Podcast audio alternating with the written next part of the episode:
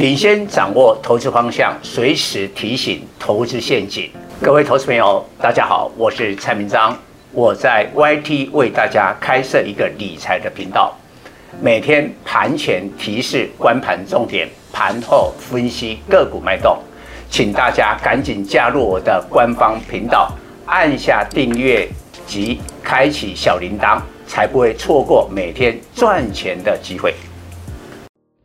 各位投资朋友，大家好，我是陈章。今天主题：美债风暴加速成长股转换到价值股。美国公债收益率作为资本市场的定价之锚，通膨牵动升息预期心理，十年期收益率创疫情来两年高点，近一点九趴。冲击美股，尤其科技股杀声隆隆。美债收益率就是投资人持有公债每年可得到的利息，被视为无风险利率。美股标普五百平均股息殖利率一点五趴，已低于十年期公债收益率。至今年元月初历史高点已下跌五趴。科技股纳斯达克本益比二十七倍。为两千年网络泡沫以来最高，高估值科技股成公债收益率飙升的修正重心。纳斯达克近三年的平均股息殖利率零点八趴，较现在十年期公债收益率已差距高达一趴。这么大的差距，造成避险基金快速撤出科技股，迄今。纳斯达克是去年十一月创下的历史高点，已下跌十趴，进入技术面的修正，但必须提防十年期公债收益率未来上升至两趴，持续打击纳斯达克走势。历史经验显示，纳斯达克在联总会第一次升息前四个月及升息后两个月。会出现较大的修正，这两个时间持有科技股的风险最大，但升息后两个月股价落底是布局科技股的最佳时机。以上次联总会升息的二零一五年十二月为例子，纳斯达克在升息前四个月下跌十七趴，升息后两个月下跌十九趴，但都没有符合至高点下跌二十趴的熊市定律。台股以电子股为主，追随纳斯达克，在二零一五年十二月升息前半年，台股大跌二十八趴，跌幅比纳斯达克还重。主因美国升息预期使美元及公债收益率走高，台湾在内的新兴市场资金大举流失。但升息后两个月，台股下跌十一趴，跌幅已收敛，并且不再破底。结论：台股跟随纳斯达克走势，在联总会升息前四个月会有较大修正，但升息后两个月落底找买点。这是预料联总会将在三月十七日宣布第一次升息，而纳斯达克在去年十一月创下了。一六二一二点历史记录，大致是升息前四个月，因此纳斯达克此时进入最危险的修正时刻。周二大跌二点六趴，收盘失守两百日均线及两百四十日连线支撑，这是二零二零年四月疫情以来首次失守两百日均线的长期关键价位。技术面通常领先基本面，跌破年线的纳斯达克没那么快落底，不排除在三月升息前再跌到接近至高点，下跌二十趴的熊市门槛。台股投资人不可低估联准会升息的风险，由于现在是一月二十七日 FOMC 会议前的缄默期。市场传闻三月可能一口气升息两把，可是联总会官员不准对外发言，没人出来评论及否认。反而使市场的情绪恐慌。如果一月二十七号 FOMC 会议强化升息预期，有可能十年期公债收益率站稳一点九趴，向两趴前进。这个时候，纳斯达克应该还会跌。必须了解联总会决策机制。一月二十七日的 FOMC 会议当然不会突袭升息，但三个礼拜后的二月中旬公布的会议记录，或许就会呈现官员激烈辩论三月是否升息两码。若投资人看到这个情况，全球股市都会陷入恐慌。为何台股至高点一八六一九只修正两趴？难道这次与纳斯达克脱钩？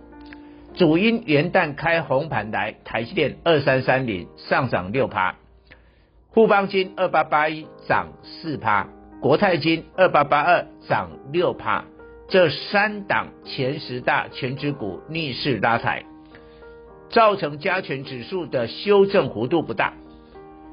台股这次抗跌的最大优势是高值利率。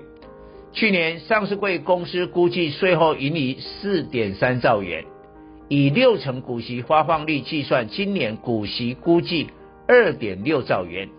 以目前上市柜公司市值合计六十二点五五兆元计算的股息殖利率高达四点二趴，这应该是全球股市殖利率最高。但四趴的股息殖利率是上市柜公司的平均值，台积电一年配息十亿元的股息殖利率一点七趴，当十年期公债收益率一点九趴，已有明显的差距，因此创六八八元新天价后回档修正。如果十年期公债收益率站上两趴，预料台积电将补跌回撤六百元支撑。六百元整数价位的股息殖利率一点八趴，搭配台积电今年营收估成长二十六趴，毛利率上看五十三趴的强劲基本面，台积电合理价位浮现后，才是台股真正的进场买点。金控双雄互邦金、国泰金估计今年股息殖利率五趴以上，大于台股平均值的四趴。还有受惠升息的避险作用，中期还有创高点的空间。建立三招来规避联总会升息风险，降低持股比例，完全不碰高估值个股，加重价值股。各种投资人确实已在降低持股，外资表面今年元旦以来买超台股七百亿元。但扣除买超台积电的九百亿元，其实外资也在减码，因应联总会升息，大家不要被骗了而松懈戒心。高估值个股已经在做头下跌，但特定主力大户仍在撑盘，撑越久，将来跌更重。美股小型股的罗素两千。自去年十一月高点以来，下跌十五趴，再跌五趴，就符合二十趴的熊市定律。将来台股高估值中小型股将步上罗素两千的后尘。当十年期公债收益率飙上两趴，高估值中小型股就走入主跌段，小型股在多头市场涨幅大。罗素两千从二零二零年三月疫情低点来，曾大涨一点五倍，涨幅胜过标普五百的一点二倍。不过，小型股进入熊市也会跌得重，因为台股即将农历封关，面对长假的不确定因素，价值股股票尚未成为盘面主轴。目前，塑化、钢铁、航运三大价值产业。仍在消化不愿抱股过年的卖压。去年上半年，塑化、钢铁、航运曾有一波大行情，当时价值股打败成长股，但下半年电子成长股成主流，价值股涨多修正。去年上半年十年期公债收益率曾创一点七五趴的高峰，但下半年不再创高，所以价值股只能在上半年表现。先不说今年下半年通膨是否降温，至少上半年十年期公债收益率趋势向上，给予价值股表现的舞台。价值股在利率上扬时表现胜过大盘。市场参与者手中的投资组合从成长股转换到价值股才刚开始。华尔街专家有人认为这是未来六至十二个月的大换股。如果欧米孔病毒是新冠疫情的最后大流行，下半年全世界民众逐渐恢复正常生活，重启旅游、餐饮、购物的经济活动，最受惠是价值型股票。而不是过去两年受惠疫情封锁的科技成长股。以上报告。本公司与所推荐分析之个别有价证券无不当之财务利益关系。本节目资料仅供参考，投资人应独立判断、审慎评估并自负投资风险。